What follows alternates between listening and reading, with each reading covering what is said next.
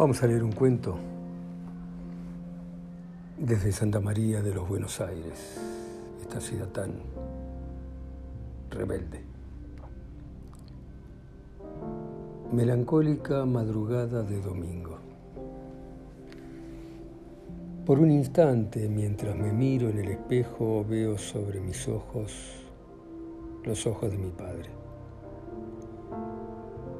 no los del hombre joven que estudiaba en un altillo con mapas que colgaban de las paredes y con un perro echado a sus pies.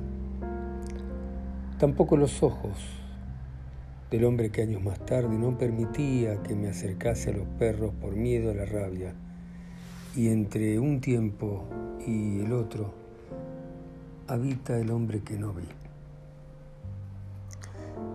En su infancia Vivió en la calle Palpa, casi esquina Cabildo, en la ciudad de Buenos Aires. Su padre, hijo de un inmigrante italiano y una criolla, lo llevaba a dormir a la terraza y le enseñaba las constelaciones. Luego su familia se mudó a la calle Güemes, casi Araos, y allí creció admirando a mi abuelo, su padre, quien dirigió las obras de la avenida 9 de Julio, el dédalo de las estaciones subterráneas del centro, debajo del obelisco, y que en el año 1920 soñaba con extender las líneas del subterráneo hasta la General Paz. Mi abuelo fue un hombre honesto. Prefirió quejarse de su suerte a ganar dinero sin poder justificar su origen. Era un tipo llano, siempre desarreglado, y le transmitió a mi padre el mismo desorden en el vestir que mi padre me transmitió a mí y contra el cual lucho.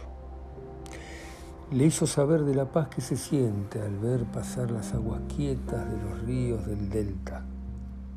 Yo las miro y pienso en Heráclito y en Borges. Un día mi abuelo le puso una caña entre las manos y mi padre vio que la iba a sostener para siempre.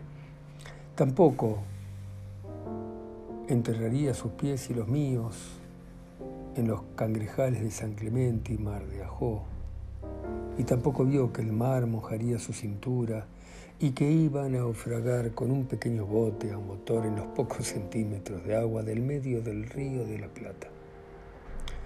Mi padre soñó con truchas y salmones que no pescó, y con lagos del sur a los que fue solo una vez. Tuvo una pesadilla insistente en la que se le escapaba el pez merlín más grande al que un hombre le sería dado atrapar. Me enseñó el arte de la pesca. Me enseñó la forma exacta de colocar lombrices que se retorcían justo en el centro del anzuelo. Me enseñó la forma exacta de reconocer la atención que debe tener el hilo que se continúa en un pez que pelea. Me enseñó a verificar con precisión el hundimiento fugaz de una boya rojo y blanca. Único color que debe tener una boya. Me regaló sin saber el sonido del viento sobre la caña y la contemplación en silencio del paisaje. En su juventud amó la poesía. No la escribió.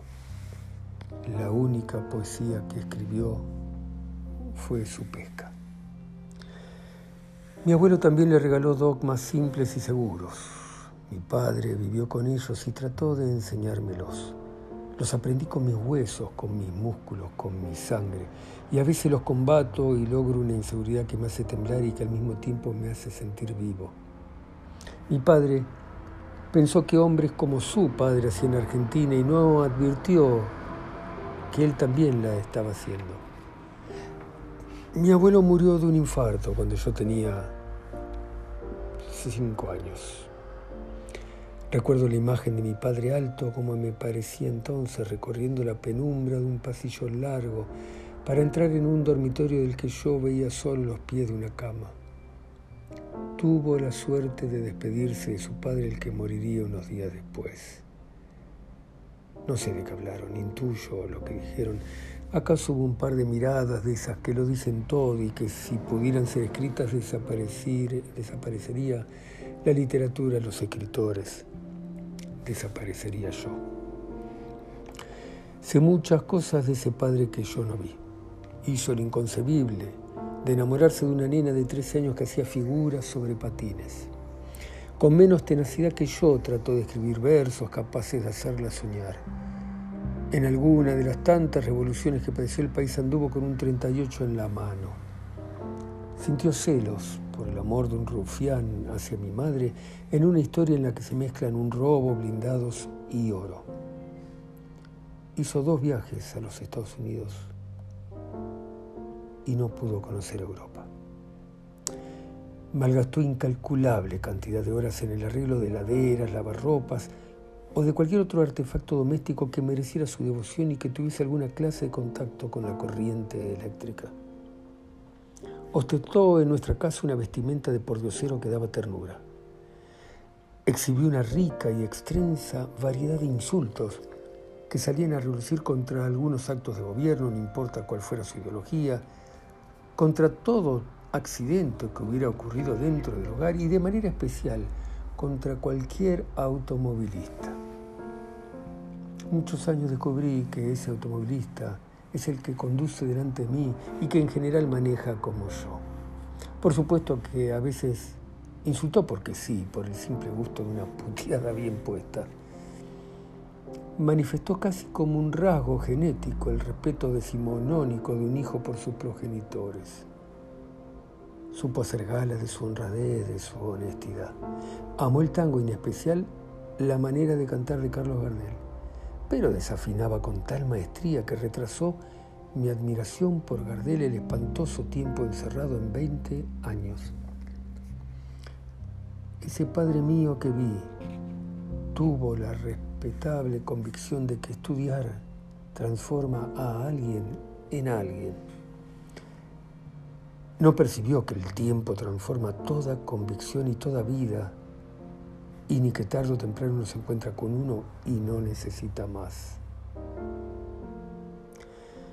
Me habló poco de libros, poco. Recitaba sin gracia, pero con fervor e insistencia. Por ejemplo, las sonatinas de Darío, o el sí de Rudyard Kipling, o Vida estamos en paz de Amado Nervo. Como había sucedido antes con el tango, consiguió que me aprendiera los versos de memoria y que antes de amarlo los odiara con minuciosidad. Lo recuerdo enseñándome bajo el cielo titilante el nombre de algunas constelaciones, las mismas que les enseñé a mis hijas y a mi hijo. No hablamos demasiado, pero me enseñó secretamente a ser feliz. Sufrió un miedo intolerable a morir. Pero no creo que esto le interese a alguien. Cuando ya era imposible decidí que tenía que hablar con él. Murió de una manera súbita mientras observaba a través de la ventana del piso donde estaba su oficina en la ciudad donde vivió. Se fue sin saber que se moría. A él, que no podía evitar llorar en los adioses, no se le escapó una lágrima ni pudo decir adiós. Un melancólico domingo, en una de esas madrugadas, veo en mis ojos, en el espejo, los ojos plácidos del hombre que fue mi padre. Murió sin saber que me dejaba esta maravilla de no poder dejar de escribir, de no poder decirle todo lo que me hubiera gustado que escuchase. Él, que aborrecía estar solo, me dejó esta soledad que se refleja en el espejo.